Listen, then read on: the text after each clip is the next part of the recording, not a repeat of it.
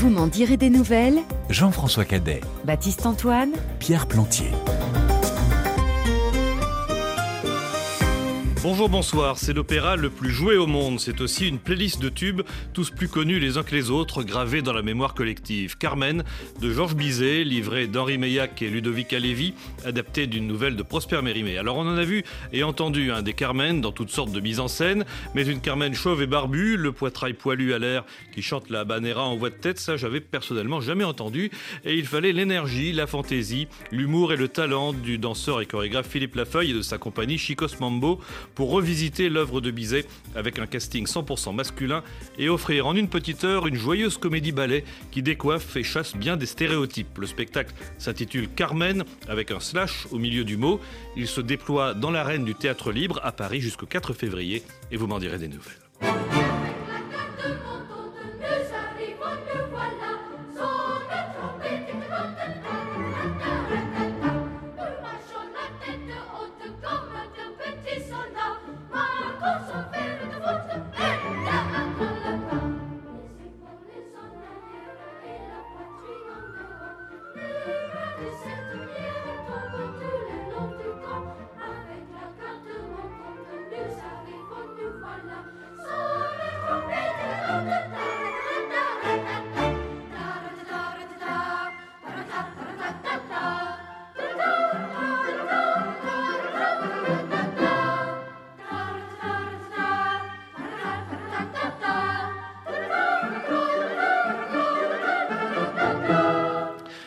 Marche vraiment la tête haute, hein, vos petits soldats Philippe Lafeuille, bonjour. Bonjour. Merci beaucoup d'être avec nous.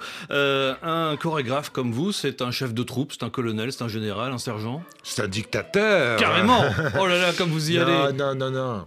Ben non, moi je suis pas un méchant chorégraphe. Il y en a, il y en a qui ont besoin. Je connais des chorégraphes qui ont besoin de tension pour travailler, qui ont besoin de. Non, non, moi je suis justement, moi s'il y a des tensions dans la quand je fais une création, ça coupe ma créativité, mon inspiration. Donc non, non, j'essaie d'être. Euh, je suis exigeant évidemment parce que je sais ce que je veux euh, et je, je, prends des interprètes très professionnels qui ont de, de belles carrières et qui correspondent à ce que j'ai envie de faire. Donc euh, non, non, je suis pas un méchant, je suis un gentil. Je suis un bon, gentil. Vous êtes un gentil, un grand amateur d'opéra, Philippe Lafeuille J'aime beaucoup l'opéra. Je suis fasciné par la voix. J'ai toujours été fasciné par la voix. J'aime l'opéra, la comédie musicale. Euh, je trouve que les, voix ont un pouvoir euh, d'atteindre l'âme. Il y a quelque chose de très puissant quand la voix. Donc euh, là, ce projet-là me permettait enfin de pouvoir travailler avec un chanteur. Et c'était pour moi très excitant sur ce spectacle Carmen. Alors vous avez dansé de, déjà de l'opéra, j'ai vu les Troyens, Berlioz, J'avais, dansé dans la version intégrale qu'ils avaient montée au Châtelet il y a, pas, il y a aussi il y a quelques années. 2003 je crois. Ah oui, tout à fait. Avec, Avec... Sir John Eliot Gardiner à la baguette, excusez du peu. Ouais. Et Suzanne Graham, il y avait un casting euh, 36 étoiles. Euh, ça durait 6 heures. Ah bah musicalement c'était magnifique, je me souviens. Euh, j'ai fait aussi euh, Carcassonne, j'avais dansé dans un opéra. Euh, C'était bien d'être dedans aussi, de, de, vivre la musique d'aussi près. Quand, on est dans à côté du chanteur, c'est hallucinant quand on entend la voix. Non, non, j'aime beaucoup. Euh, j'ai fait un projet aussi avec Philippe Jarouski. Il y a eu un Orphée que deux amis à moi ont mis en scène aux ateliers lyriques de Tourcoing. J'avais rencontré euh, Philippe. Euh, C'était la première fois qu'il chantait Orphée de Gluck, d'ailleurs. Oui. Et c'était super. Voilà, super. immense contre-ténor, évidemment, ah, oui, Philippe oui, euh, pour ceux qui ne le connaissent pas. Qu'est-ce qui vous a donné envie de, de vous emparer de Carmen? Il y a eu un déclic? Ben alors j'explique toujours que dans mon jardin euh, de créativité de quelque part, de, je sais pas trop dans la tête, j'ai, j'ai, j'ai je plante plein de petites graines, d'idées de choses que j'aimerais faire. Et à un moment, il y a toujours une fleur qui pousse plus vite que les autres. Et voilà. Et à un moment, Carmen est sortie. Euh, euh, moi, je travaille beaucoup sur l'intuition. Il y a quelque chose d'intuitif dans mon travail qui me guide et qui, bon, jusqu'à maintenant ne m'a pas fait défaut. Donc, j'écoute mon instinct. Et là. Euh, Carmen s'est présentée. J'aime beaucoup la musique et ça me fascinait de pourquoi cette musique, 150 ans après, continue à faire vibrer. Je crois qu'il y a deux opéras par jour de Carmen qui oui, se montent dans le monde. Ouais. C'est hallucinant. Voilà, et qu'est-ce qu'il y a de. C'est une musique vibrante qui réveille. C'est un moyen aussi de mettre euh, dans ce spectacle toutes mes années que j'ai vécues en Espagne. Parce que, parce que vous l'avez dans la peau, l'Espagne. La, compagnie est née en Espagne, à Barcelone d'ailleurs. Et à Barcelone, j'ai créé la compagnie en 80, il y a 30 ans. Cette année, on fête les 30 ans d'ailleurs. Chicos Mambo. Chicos Mambo a 30 ans, jeune homme. Et voilà, il y avait l'Espagne, il y avait la voix, il y avait cette musique. Euh, voilà, tout ça en fait que, euh, que j'ai décidé Carmen. Après, j'ai plein d'autres idées. Voilà, et Carmen de Bizet, évidemment, on l'entend euh, dans le spectacle sous la baguette essentiellement de Claudio Abado.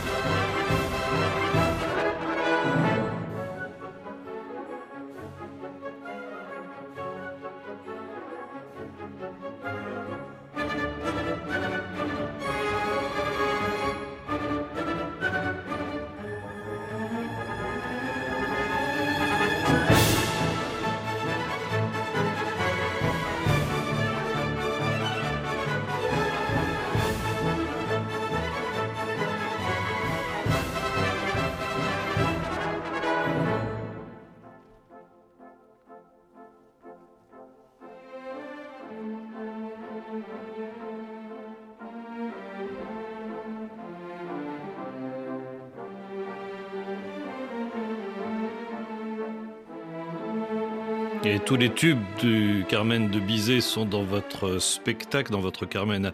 À vous, Philippe Lafeuille, la Habanera, la Garde Montante, les, euh, les Triangles la de Toréador, les Remparts de Séville, euh, voilà. Ne serait-ce que pour quelques secondes, hein, mais tout de suite, évidemment, la, mélodie sonne à toutes les oreilles, y compris euh, des non-mélomanes. Mais il y a aussi d'autres musiques, celle d'Alberto Iglesias pour le film d'Almodovar, Parle pour elle.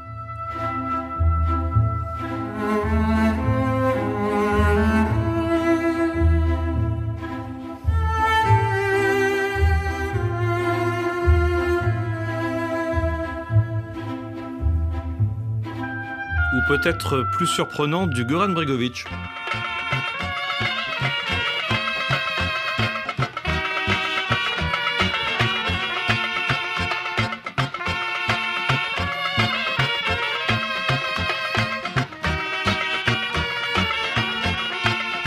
Oui, en fait, pas si surprenant que ça, puisque cette musique est extraite euh, du Temps des Gitans, le film de Kusturica. Comment est-ce que vous choisissez vos musiques Comment est-ce que vous faites votre propre playlist pour un spectacle comme celui-ci, Philippe Lafeuille? Ah, vous voulez savoir les secrets de cuisine oh, vous bah, voulez Un petit peu quand même. Euh, je elle est très variée, mais elle est dans une même tonalité cette playlist. Ben, Alberto Iglesias, il y, a, quelque chose d'espagnol dans sa musique. Les violons derrière donnent une espèce de petite. Euh, après, c'est une envie de, des musiques que j'aime qui me provoquent des images. Quand je les écoute, il y a des images qui m'apparaissent et qui, pour moi, correspondent au projet, bah, dans ce cas, Carmen. Euh, bah, était les gitans, évidemment. Comme Carmen est quand même la gitane euh, sans filtre. Euh, bien connu. Euh, voilà, je fais des playlists bah, avec beaucoup, beaucoup de musique. Et après, au moment de la création des répétitions, j'en élimine et je garde. Parce qu'après, il y a l'essai en live avec le danseur, l'idée de voir si ça marche ou ça marche pas.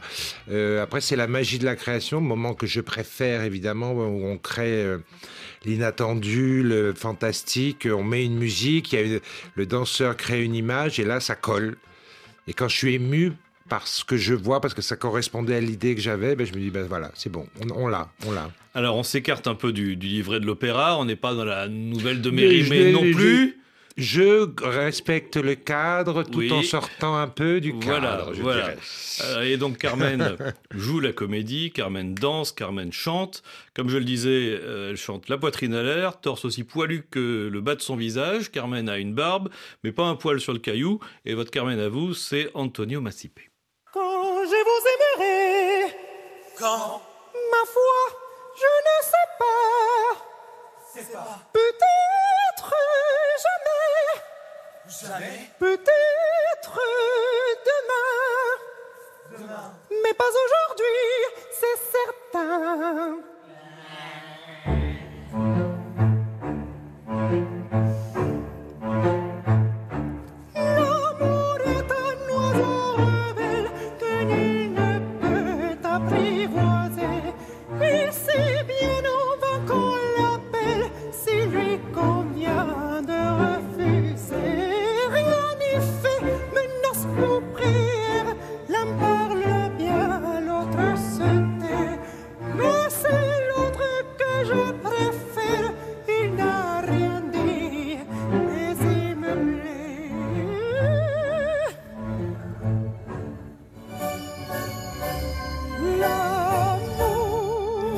Massip est chanteur, danseur, comédien vénézuélien. Il vient du monde de la comédie musicale, Exact. Philippe Lafeuille. Exactement. Vous avez quand même travaillé la voix avec lui? Bah, D'abord, j'ai audition- auditionné des chanteurs, euh, j'en ai eu des lyriques, euh, très lyriques, des très très belles voix, mais le problème, c'est que ça ne bougeait pas. Voilà, c'était un peu tronc d'arbre, on va dire. D'accord. Et moi, l'idée du spectacle, je voulais pas faire un chanteur devant et des danseurs derrière qui remplissent l'espace. Moi, il fallait que tout... Parce qu'en fait, Antonio n'est pas Carmen, il représente la voix. C'est-à-dire les chansons, les tubes, la voix, voix, voilà, qui, qui fait des sons. Euh, donc il fallait, il- Antonio est vénézuélien, donc oui, il danse naturellement. euh, et il a voulu aussi après un moment. Et moi aussi, je veux faire ça, je veux faire la chorégraphie qu'ils font les danseurs. Donc je l'ai laissé faire. Euh, j'ai travaillé avec lui la voix. Euh, j'ai pas une connaissance musicale au point de. Je sais ce que je veux à l'oreille. Je pense que j'ai une très bonne oreille musicale. Euh, lui, lui a beaucoup travaillé de son côté, comme par exemple pour la scène finale où je lui ai dit ça. Il a eu, il a eu très peur quand je lui ai dit Tu sais qu'à la fin, tu vas faire deux personnages, Oui. dont José et Carmen, donc c'est-à-dire passer en voix de tête et en voix de poitrine. euh, ça, il a eu très peur. Euh, mais voilà, je lui, lance, je lui ai lancé des défis. Après, lui, il a fait son travail musical avec la personne qui s'occupe de faire ma bande son pour pour être sur le bon ton, la trouver la bonne note par rapport à la bande son. euh. Mais moi, j'étais tellement content d'avoir un chanteur. Ce que j'ai beaucoup travaillé avec lui, c'est le personnage. Alors justement, le personnage Car- euh, Carmen, qu'est-ce qui vous intéresse? Parce que c'est quand même une icône féminine par excellence, qui fait tourner la tête euh, des hommes. C'est même un personnage ultra féminin dans, dans, dans l'imaginaire. C'est un peu comme, comme la Esmeralda de Notre-Dame de Paris. quoi. Exactement, euh, exactement. Moi, c'est pour ça que ça m'a intéressé, justement, parce que ma compagnie Chicos Mambo, à ce label, sont des garçons qui dansent et qui font rire. euh, voilà, si on résume un peu. oui. Donc moi, dans ce spectacle, c'était avec des garçons, m'attaquer à cette icône ultra féminine. La déconstruire? Non, c'est juste proposer une version comment des hommes peuvent exprimer une Carmen. Euh, après, moi, j'utilise d'autres des images. Je ne fais pas que Carmen. L'imagerie espagnole, les espagnolades, voilà.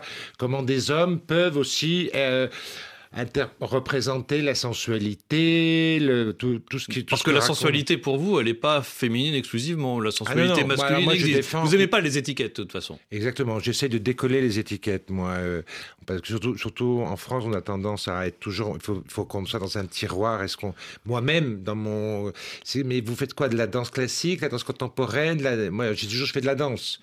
Et de la danse qui fait rire, d'ailleurs. C'est ça ma niche, comme on dit. Mais euh, j'essaie de. Oui, parce qu'on est. Je pense qu'on est multiples. euh, Comme Carmen, à un moment, elle, était, elle est un peu réduite dans certaines productions à une gitane, boucle brune, des grosses créoles et une robe à volant. Et puis voilà, euh, l'imagerie de la gitane. euh, euh, J'essaye de décoller, comme je l'ai fait dans Tutu, mon, mon, tube à moi euh, pour la danse. J'essaie de décoller, euh, décoller ces étiquettes. On est multiples, je pense. Est-ce qu'on, je pense que chacun de nous a une part de féminin, une part de masculin on en fait ce qu'on en veut. Chacun, du moment qu'on on la gère bien, voilà. euh, chacun, du moment, l'important c'est de trouver son bonheur. Euh, voilà. Alors vous décollez des étiquettes avec euh, les émotions, évidemment, avec beaucoup euh, d'ironie, avec beaucoup d'humour euh, aussi. Par exemple, à un moment du spectacle, il y a deux garçons qui s'embrassent et c'est à ce moment-là qu'un autre euh, interprète leur lance la phrase clé de Carmen « Prends garde à toi », ce Oui. qui laisse évidemment entrevoir euh, des choses un petit peu plus graves peut-être, mais c'est dit d'une Bah, façon légère. Vous ouvrez une fenêtre, quoi. C'est la première fois que je, je, je rentre pas sur le terrain du politique. Comme je veux que mes spectacles soient grand public, euh, puis surtout en ce moment, dès qu'on rentre dans le, on est attaqué de, moi, j'essaie d'être loin de tout ça. Mais il se trouve que maintenant, j'ai quand même, avec, après, grâce au succès de Tutu, un large public qui vient voir mes spectacles. Et là, dans Carmen, je me suis dit, ah bah, je vais quand même mettre un petit message, parce que hélas, en 2024, oui, deux garçons qui s'embrassent peuvent encore provoquer des violences euh, euh, dans certains pays du monde, et même il y a des pays où c'est encore, on peut être euh, lapidé ou je sais pas quoi. Donc là, j'ai mis ce petit message, deux garçons qui s'embrassent, oui, prends garde à toi, car encore aujourd'hui, nous ne sommes pas libres de l'embrasser qui nous voulons. Voilà, mais la douceur, la suggestion, par l'humour, par le rire, c'est l'ADN de votre compagnie. Ben, le rire est une arme de séduction massive. Euh, avec le rire, déjà, avec le rire, on détend, on se détend, et je pense que ça ouvre les chakras. Et après, on est prêt à voir, à, à regarder. À... C'est vrai que le, rare, le rire est. Et moi, je suis très fier d'avoir d'avoir réussi ce pari parce que c'est même si des fois c'est mal vu euh, dans les milieux culturels. Euh, il y a une dame, je vais le dire quand même, il y a une dame un jour qui m'avait dit d'un grand lieu culturel et il m'avait dit comme ça d'une manière très condescendante ah oui toi en fait tu es un peu au, à la danse que le boulevard est au théâtre et bon ça je, je m'en fous un peu de ce qu'elle m'avait dit mais voilà il y a ce, toujours ce truc le rire c'est facile. Non je pense que faire rire 800 personnes surtout en ce moment où c'est tellement dur à l'extérieur les guerres qui sont dans nos portes etc je pense que c'est mmh. c'est c'est un talent de pouvoir faire rire 800 personnes. Après, dans le spectacle, il n'y a pas que du rire. Non, non. C'est ça aussi dont je suis très fier, c'est que les gens viennent voir mes spectacles, on rit, après il y a des images plus poétiques, il y a des moments... Voilà, on, on fait un voyage dans pas mal d'émotions.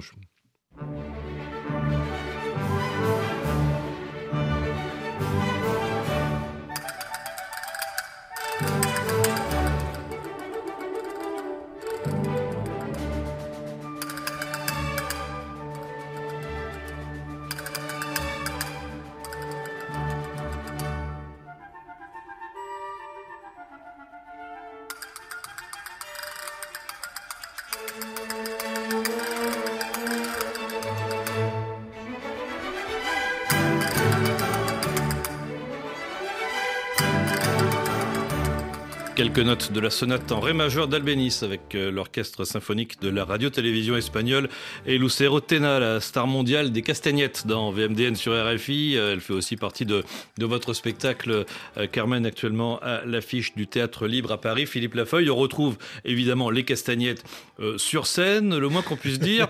Et on le voit d'ailleurs sur l'affiche du spectacle, c'est que vous y allez à fond hein, sur les couleurs, les images, les accessoires qui participent un peu de, de l'image et de l'imagerie de, de l'Espagne. Il y a les robes de flamenco, il y a les jupes volantes à froufrou, il y a les gros pois rouges. Euh, c'est très très coloré. Il y a un côté kitsch aussi, un peu parfaitement, euh, parfaitement assumé. Parfaitement assumé. De la couleur, de la Dans mes spectacles, je mets toujours de la couleur.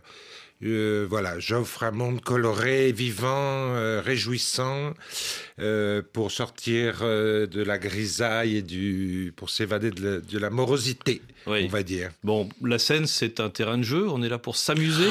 C'est un terrain de liberté, la scène. Pour moi, la création, c'est vraiment un moment de liberté. Euh, voilà, plus maintenant, j'ai la chance de créer des spectacles euh, et d'être libre, euh, bah, comme Carmen, de faire ce que je veux. Donc ça, c'est... Pour moi, on m'avait demandé ça, c'est quoi la création pour toi? C'est la liberté. Et la scène, oui, moi, c'est toute ma vie. J'ai toujours été danseur avant. la première fois, à 14 ans, je suis monté sur scène pour un spectacle de danse de fin d'année d'une école et je me suis dit, ah, je suis chez moi. Il y avait quelque chose, j'avais trouvé. Euh, oui, c'est vraiment moi la scène. C'est maintenant je, je, danse plus, mais je suis toujours, je suis toujours sur scène. Bon, mais pour s'amuser sur une scène, est-ce que ça veut dire qu'il faut être sérieux avant d'y monter? Il faut pas trop se prendre au sérieux. La vie est trop courte. Euh, ben, moi, je prends ça très sérieusement, même si le résultat peut paraître drôle. C'est très justement la mécanique du rire, par exemple, c'est très compliqué pour que le gag tombe au bon moment. Et que le, ce que j'apprends par, par exemple à mes danseurs, parce que par exemple un danseur n'a pas l'habitude d'avoir ce retour direct du public. C'est assez rare dans la danse euh, de faire rire, parce qu'il y a ce truc sacralisé de la danse. Pendant des années, on travaille le corps, donc c'est voilà, on est très sérieux. Il faut... Et donc c'est vrai que je leur dis toujours aux, danseurs qui n'ont pas l'habitude, attention, il va falloir écouter le public et le retour qu'ils donnent, parce que voilà, il faut attendre qu'ils rient, après on enchaîne, on continue. Donc c'est vraiment une écoute du public. Et je dis souvent, il y a un nouvel acteur qui va rentrer, c'est le public. C'est un acteur de plus qui va donner son rythme, imposer même son rythme. Et moi, comme je travaille pour le public, je suis vraiment, je suis, je travaille pour eux. Donc voilà, c'est très important. Euh. Et les danseurs, c'est vrai qu'on a, généralement, dans la danse, en plus, c'est vrai que c'est rare, c'est rare qu'on on applaudisse pendant un spectacle.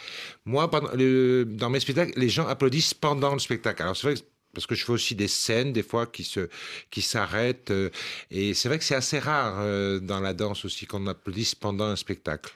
Alors le spectacle s'appelle Carmen avec un slash avec un slash au milieu au milieu du mot. Pour moderniser un peu cette Carmen. Elle n'a pas besoin d'être modernisée parce qu'elle est immortelle et ça va faire 150 ans qu'elle existe. Je pense qu'elle n'a pas besoin de moi pour être modernisée. Mais... Mais, pour moderniser, vous utilisez aussi la vidéo. Ça, je crois Voilà, que c'est une première d'ailleurs hein, pour euh, oh dans oui, vos je ne sais pas si ça va pas être la dernière. Vous avez attendu compliqué. longtemps quand même, non? Bien, j'ai souvent travaillé avec la vidéo, mais j'ai toujours peur de la technique parce que j'aime pas dépendre de la technique. Moi, je sais que c'est bien, j'ai ce côté un peu artisanal. J'aime bien la scène, euh, une configuration normale, tout noir, des lumières, des costumes, des danseurs et la magie peut opérer. Alors là, je voulais amener peut-être une chose un peu plus numérique parce que je voulais faire un décor. Voilà, pour euh, la numériser. Alors, c'est pas moderniser, parce qu'on peut pas la moderniser. Ce serait très arrogant de dire ça. Elle n'a pas besoin, puisqu'elle est là depuis 150 ans, et je pense qu'elle continuera, et nous ne serons plus là.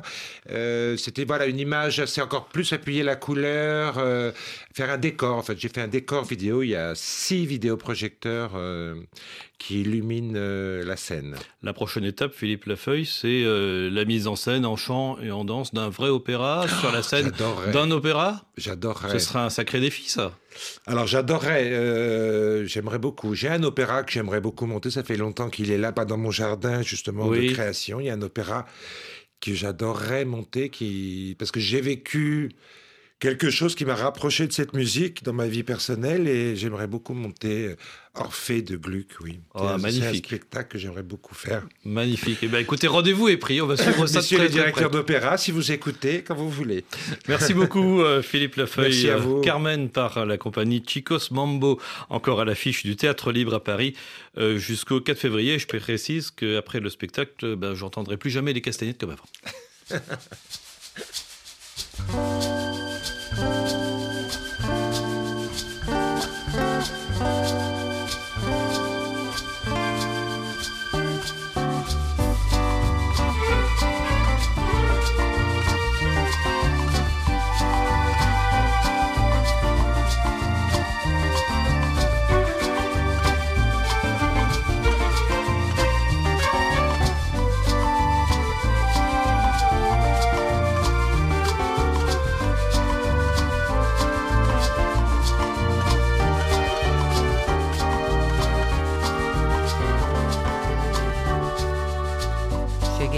Olhos para o meu amor. Pedi um cafuné e ela foi e me cafungou. Cheirinho gostosinho do jeitinho que eu gosto, amor. Foi todo esse carinho que me fez te amar.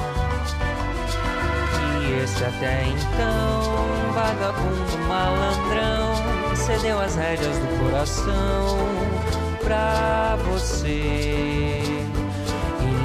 E enquanto o amor aguentar minhas mazelas, que venham muitas primaveras e com elas muito mais nosso querer.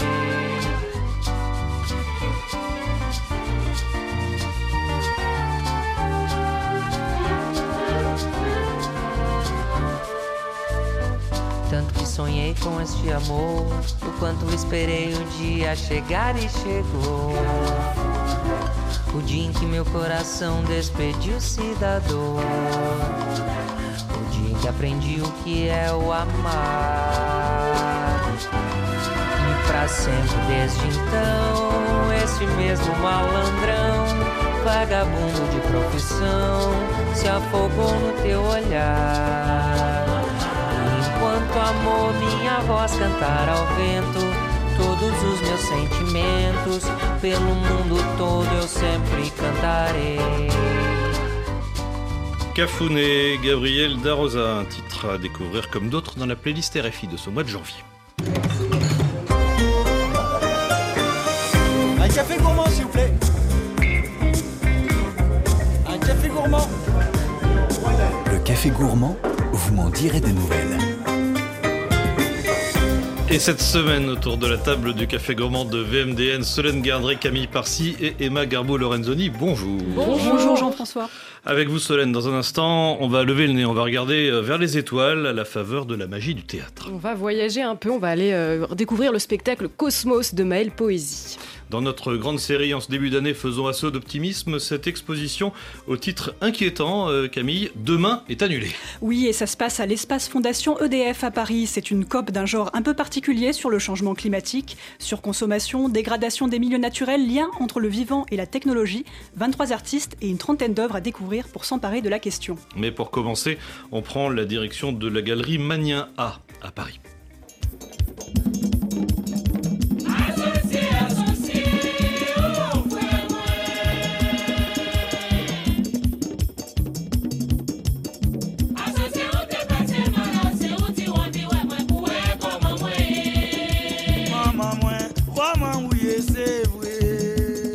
Cette musique c'est Samba Move, une musique souvent utilisée, me disiez-vous, lors des fêtes vaudou en Haïti. Emma, on est vraiment dans le, dans le thème puisque vous allez nous parler du vaudou et d'Haïti. Exactement Jean-François, quel timing parfait. Comme le hasard fait bien les choses. C'est la magie de la radio. Oui.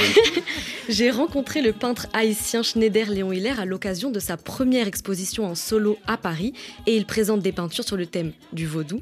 Cette religion fait partie intégrante de la culture haïtienne, alors avec tous ces tableaux, on avait presque l'impression d'être en Haïti en restant à Paris. On a grandi en Haïti, on sait ce que ça veut dire. L'oiseau qui vient la nuit euh, euh, poser sur l'arbre dans la cour, on sait ce que ça veut dire. C'est-à-dire c'est peut-être un grand-parent qui était mort il y a très longtemps, qui vient nous parler un peu. Voilà, alors ce que décrit Pina Salsera, un des visiteurs de l'exposition, c'est un exemple de scène que l'on peut retrouver sur les tableaux de l'artiste. À travers ses peintures, Schneider Léon Hiller a voulu faire découvrir des croyances bien connues en Haïti. C'est comme des contes.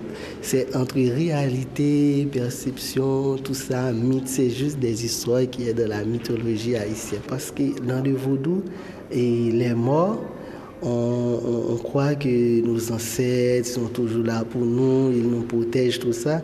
On dit souvent, c'est nous, Aksan Paweo, en créole, qui est nous et les invisibles en français. Nous et les Invisibles, c'est donc le nom de cette exposition de Schneider, Léon Hiller, Emma, et ça rappelle bien l'essence des croyances vaudou. Tout à fait, et c'est pour ça que ces peintures, euh, pour qu'elles soient les plus représentatives du vaudou haïtien, Schneider, Léon Hiller ne s'est pas seulement basé sur les histoires qu'il connaissait, il est allé en chercher un peu à la manière d'un anthropologue dans d'autres coins d'Haïti. Quand j'ai travaillé sur cette série, j'allais dans les provinces et demander des histoires aux gens, surtout des gens, des personnages, des gens âgés, parce qu'on on racontait plus les histoires autrefois. Parce que ces histoires, on ne les écrit pas. Ce sont des histoires qui restent dans l'oralité. Moi, j'essaie de prendre toute cette oralité et de les mettre sur toile. Alors pour certains visiteurs, c'est l'occasion de découvrir des mythes vaudous et pour d'autres, c'est l'occasion de se rappeler des histoires qu'on leur avait déjà racontées. Écoutez Cédric, il a 10 ans. Ma maman, elle m'avait dit qu'une fois, si on voit des poules la nuit en Haïti, bah, enfin c'est une légende, mais elle a dit que souvent c'est des gens qui se transforment, c'est des gens qui, qui protègent la nature, qui, un peu comme les gardiens tous les tableaux montrent des scènes qui se passent la nuit. Alors en se baladant devant les œuvres, les visiteurs sont souvent silencieux et pensifs. Puis vient le moment où ils débriefent entre eux pour comparer leurs ressentis. On va dire qu'on a immergé dans cet esprit, dans ce voyage entre les deux peuples, deux mondes. Il raconte toujours des, des, choses que je sens, mais là, je suis, je suis à bout de souffle. C'était magnifique, j'ai adoré. Il y a, y a, plein de vaudou, enfin, il y a plein d'imaginaires et moi, j'aime beaucoup. Le choix des couleurs, la façon de représenter, la sensibilité qu'il a, il n'y a rien d'abstrait. C'est aussi une autre manière de peindre. Je sais pas, j'aime beaucoup la manière dont il travaille le blanc. C'est comme de la dentelle. Ah, mais c'est surtout qu'à Paris, on a toujours l'habitude de voir la naïf plutôt que l'art contemporain haïtien qui existe. Et lui, il fait partie de, de cette première génération post-tremblement de terre, 14 ans plus tard. Donc il est là. L'écho, c'est que malgré ce qui se passe, justement, euh, la vie culturelle euh, continue, et en particulier chez les jeunes. Forcément, ça donne du courage, ça donne euh, une sorte d'émotion forte que tout ira bien. Il vient d'Haïti, il vient exposer ses œuvres. Il y a du monde de partout qui vient regarder. Donc ça envoie une image que ça ira bien à l'avenir. Lueur d'espoir qui fait référence à la situation actuelle d'Haïti.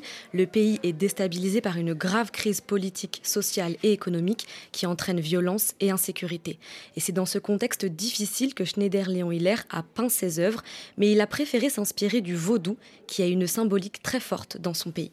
Le vaudou en Haïti, c'est notre religion c'est notre culture et ça nous a aidé beaucoup à, se révolter en 1804, l'esclavage, parce que la religion catholique à l'époque euh, encourageait l'esclavage. On dit que le, Dieu des Blancs nous force dans l'esclavage, mais pourtant, nous, nos dieux, veulent qu'on reste libre, tout ça. C'est là a commencé toute cette révolte, tout ça. Les gens qui cachaient dans les champs, qui faisaient des marronnages, on faisait des cérémonies. C'est toute une révolution, tout ça. Il y a toute cette connaissance-là qui reste pour combattre, pour faire tout ça. Et là, maintenant, les gens l'utilisent toujours. On demande une sorte de révolution pour, pour toutes les Haïtiens, pour se réunir et faire la même chose, pour que le vaudou nous aide. Le peintre fait écho à la révolution des esclaves en Haïti qui a donné naissance à la première république noire de l'histoire en 1804 et il s'inspire de cet héritage dans ses tableaux, notamment celui nommé le Conseil des ministres dans lequel il fait une critique du pouvoir haïtien. C'est l'œuvre la plus politique de l'exposition. Comment nous les Haïtiens on voit les dirigeants? Les ministres. Là, on regarde beaucoup de personnes qui font des trucs bizarres et avec des têtes de chat qui portent un costume rouge. Les têtes de chat, c'est pour dire que ce sont des voleurs. Et si quelqu'un est maire et une personne vient dans les funérailles avec des vêtements rouges, là, on dit que c'est la personne qui a causé la mort de cette personne. C'est pour cela, pour montrer que c'est les ministres qui nous met dans cette situation difficile, terrible. Je pense cette œuvre comme ça, Conseil des ministres, la scène représentée dans un cimetière, comme il y a beaucoup de morts en Haïti en ce moment. Je voulais faire quelque chose hein, qui pourrait rester quelque chose qui pourrait rester. Voilà des tableaux qui rendent hommage aux croyances et à la culture haïtienne grâce au sacré coup de pinceau de Schneider Léon Hiller. Nous et les Invisibles, une exposition à découvrir à Paris à la galerie Manien As et jusqu'au 16 mars prochain. Merci Emma.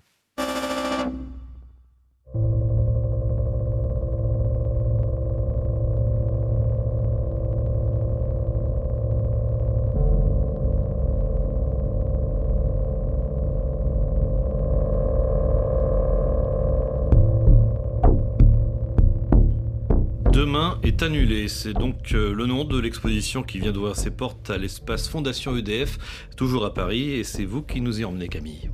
Oui, Jean-François, et ça se passe dans un bâtiment assez remarquable, historique même, une ancienne sous-station électrique du métro parisien, aujourd'hui propriété d'EDF, l'énergéticien français.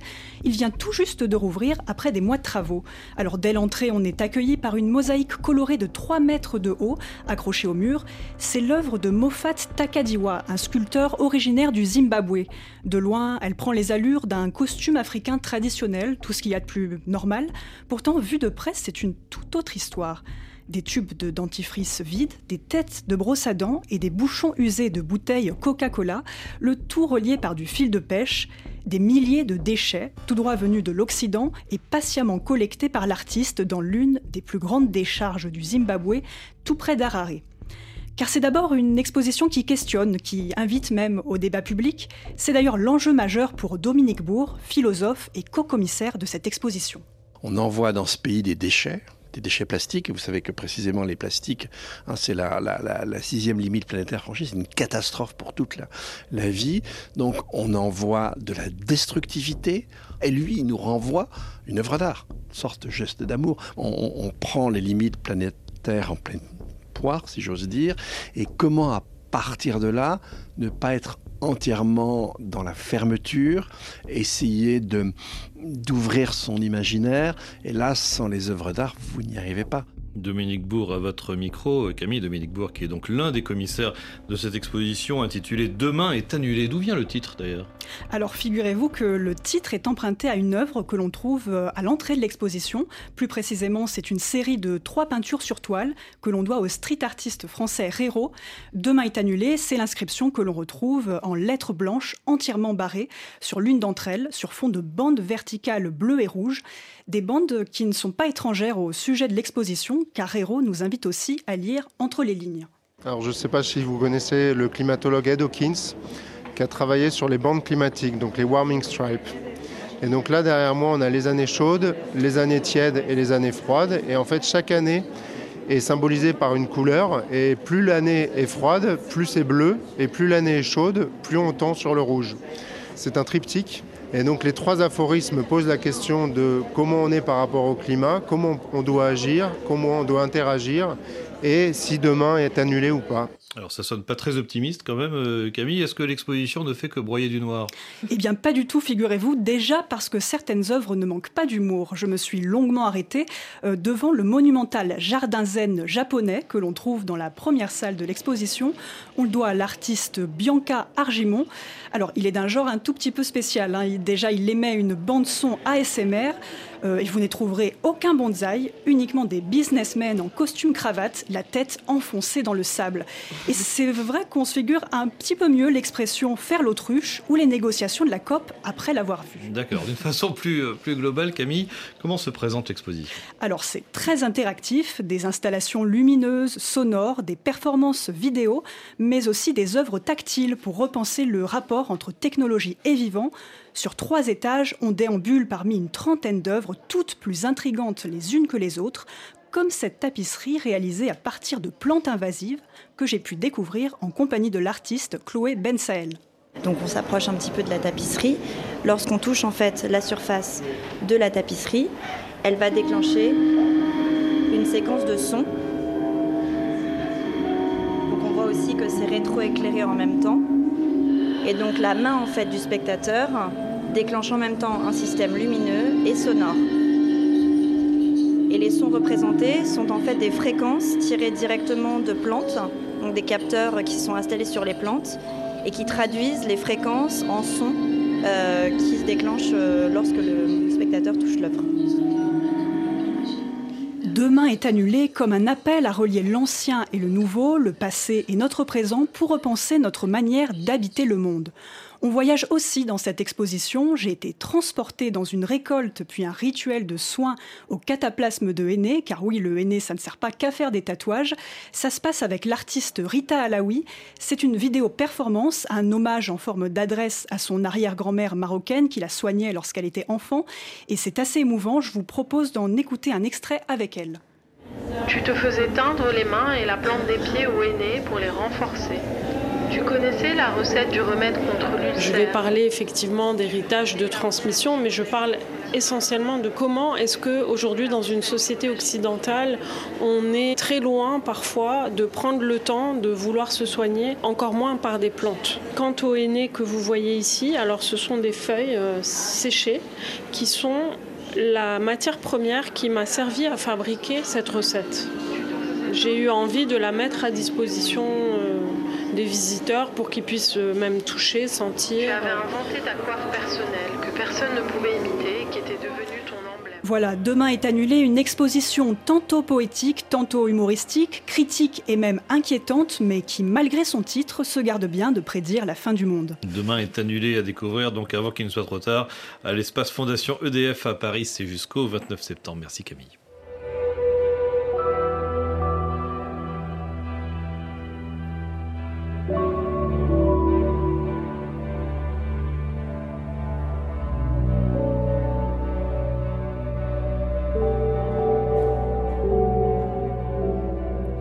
Promis avec vous, Solène, on va parler de conquête spatiale. Vous avez vu ce spectacle Cosmos euh, au théâtre Gérard Philippe. On est à Saint-Denis, euh, au nord de Paris. Un spectacle qui parle du rêve des étoiles de cinq femmes. Oui, Cosmos, donc de Maël Poésie sur un texte de Kevin Keiss, raconte deux histoires croisées. D'abord, l'histoire vraie d'un groupe de femmes pilotes aux États-Unis qui, dans les années 60, ont été sélectionnées pour peut-être partir dans l'espace. Alors, au début, seuls des hommes étaient prévus et préparés pour le voyage. Ils étaient sept, surnommés les Mercury Seven. Mais les Américains entendent que les Russes vont peut-être envoyer une femme dans l'espace. Alors, ils décident de faire pareil en pleine guerre froide. 13 femmes vont participer. Ce sont les Mercury 13. Le programme consistait en une série d'examens. Trois phases de tests les plus précis jamais réalisées. Les deux premières phases devaient définir si nos corps et nos esprits pourraient supporter des conditions extrêmes. La troisième phase allait nous permettre de devenir des pilotes d'avions de chasse. Toutes les éventualités devaient être envisagées Les tests étaient les mêmes que ceux passés par les Mercury 7. D'autres, plus expérimentaux, étaient concoctés spécialement pour nous. Nous étions dans l'antichambre de l'espace. Ils m'ont dit, Miss, vous avez 40 ans, 8 enfants. Vous avez beau être une excellente pilote, ça risque d'être très difficile. On arrête quand vous voulez. On m'a dit ne mange pas trop lourd et dors, tu en auras besoin. Et même si ces femmes passent avec succès les examens, avec des scores parfois meilleurs que les hommes, elles finissent par se heurter à un mur. On leur annonce à leur grande surprise qu'elles ne pourront finalement pas faire la dernière phase de test. Alors pourquoi? Sans trop détailler, disons que ça implique plusieurs hommes très haut placés qui décident qu'il n'est pas nécessaire que les femmes participent à la conquête spatiale. Et c'est ça, leur retirer ce rêve, qui est le cœur du spectacle pour la metteuse en scène Maëlle Poésie. On l'écoute. Je pense que le centre de la pièce, c'est la question de qui a le droit de rêver et à quoi. Et finalement, comment les rêves d'une génération, la responsabilité des rêves d'une génération, quand ces rêves-là ne peuvent pas s'accomplir dans la temporalité d'une génération, finalement, qui vont être les héritières de ces rêves qui n'ont pas pu être euh, vécus. Oui, parce que comme vous le disiez, Solène, il y a une deuxième histoire euh, qui s'entremêle avec celle des Mercury 13. C'est celle de deux astrophysiciennes qui vivent à notre époque et chacune raconte un peu sa vie, son parcours. L'une étudie le cycle de vie et de mort des étoiles, l'autre la planète Mars, l'une vient du Chili, l'autre a grandi en Centrafrique. Quand j'étais petite avec mes frères et sœurs, on, a grandi en Centrafrique, dans, une maison sans toit, euh, parce que l'architecte avait oublié de le construire. Donc, le plafond de notre chambre, c'était le ciel. Et ma mère nous racontait toutes sortes d'histoires sur les étoiles, parce que le ciel de Bangui, il n'a rien à voir avec celui de Sergi. D'ailleurs, des années plus tard, je vis toujours à Sergi. Mais j'ai pas quitté le ciel. Oh, c'est plus le plafond de ma chambre, hein. mais c'est pour ainsi dire mon bureau. Alors ces, autres histoires, cette deuxième histoire entremêlée représente en fait les héritières des Mercury 13 qui peuvent aujourd'hui bel et bien rêver aux étoiles et travailler dessus, mais c'est aussi une façon d'ouvrir nos imaginaires. Alors pour comprendre ce que je veux dire par là, je vais vous poser une question aux mhm. auditeurs, mais aussi euh, à vous autour de cette table. C'est quoi la première image qui vous vient à l'esprit si je vous dis conquête spatiale? Emma Une fusée une fusée. voilà, moi c'est plus dramatique, c'est la navette spatiale américaine de Challenger qui explose 86. Ah oui, oui, je vois Ça avait beaucoup marqué quand j'étais gamin. Avec la, maîtresse. Ouais. Neil Armstrong marchant sur la Lune. Ah bah voilà, bah, bah Camille, évidemment. Moi c'est ça. Et puis Star Wars aussi, même si ah c'est pas vraiment conquête spatiale, mais euh, on y pense.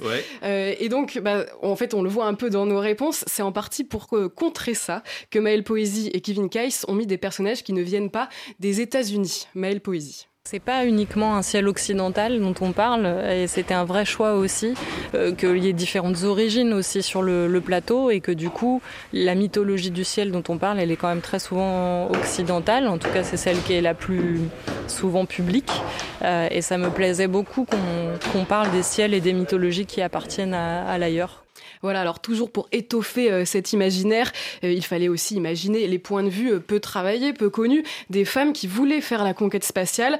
Pour ça, tout un travail d'improvisation a été fait pendant la création du spectacle. C'est ce que nous raconte une des comédiennes, Caroline Arroas, qui joue le rôle d'une des Mercury 13.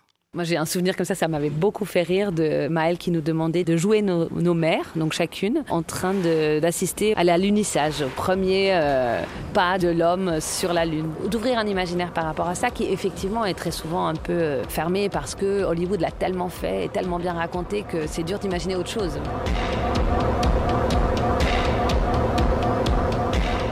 Précisons Solène que ce spectacle, c'est pas seulement un texte. Hein. Oui, ce spectacle est même particulièrement riche en scénographie, en musique. La scénographie, tout d'abord, est un décor à première vue très simple. Sur la scène, on voit euh, de grands murs blancs, mais en fait, ils vont évoluer pendant le spectacle. Alors, je vais pas trop vous dire comment, parce que cette scénographie est une des surprises de Cosmos.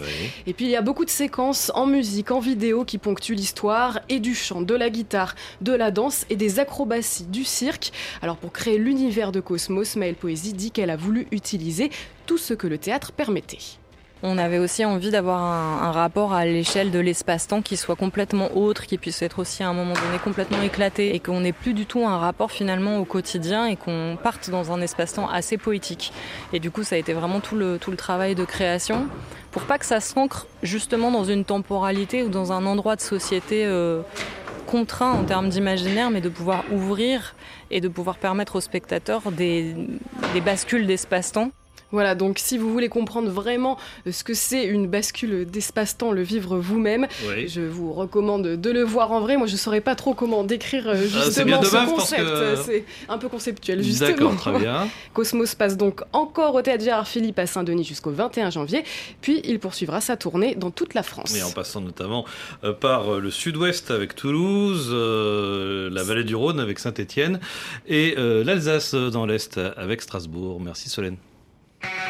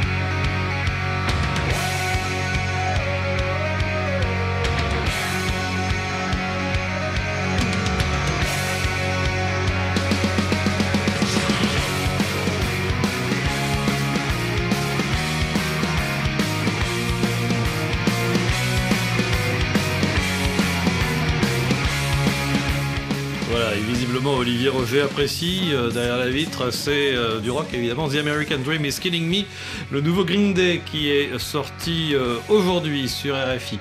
Merci de votre fidélité, merci beaucoup à toutes les trois, évidemment Solène, Emma et, Camille. Dans un instant, c'est l'information avec le journal. On se retrouve lundi naturellement avec l'écrivain et historien Sylvain Pathieu pour un roman paru chez Flammarion. Il est intitulé Une vie qui se cabre, un roman dans lequel il imagine une France postcoloniale vraiment très singulière car elle serait recentrée autour de ses colonies et non plus sur la métropole. On va donc retourner euh, dans les années, à la fin des années 40 et dans les années qui, qui suivent dans l'émission de lundi à lundi donc et vous m'en direz des nouvelles.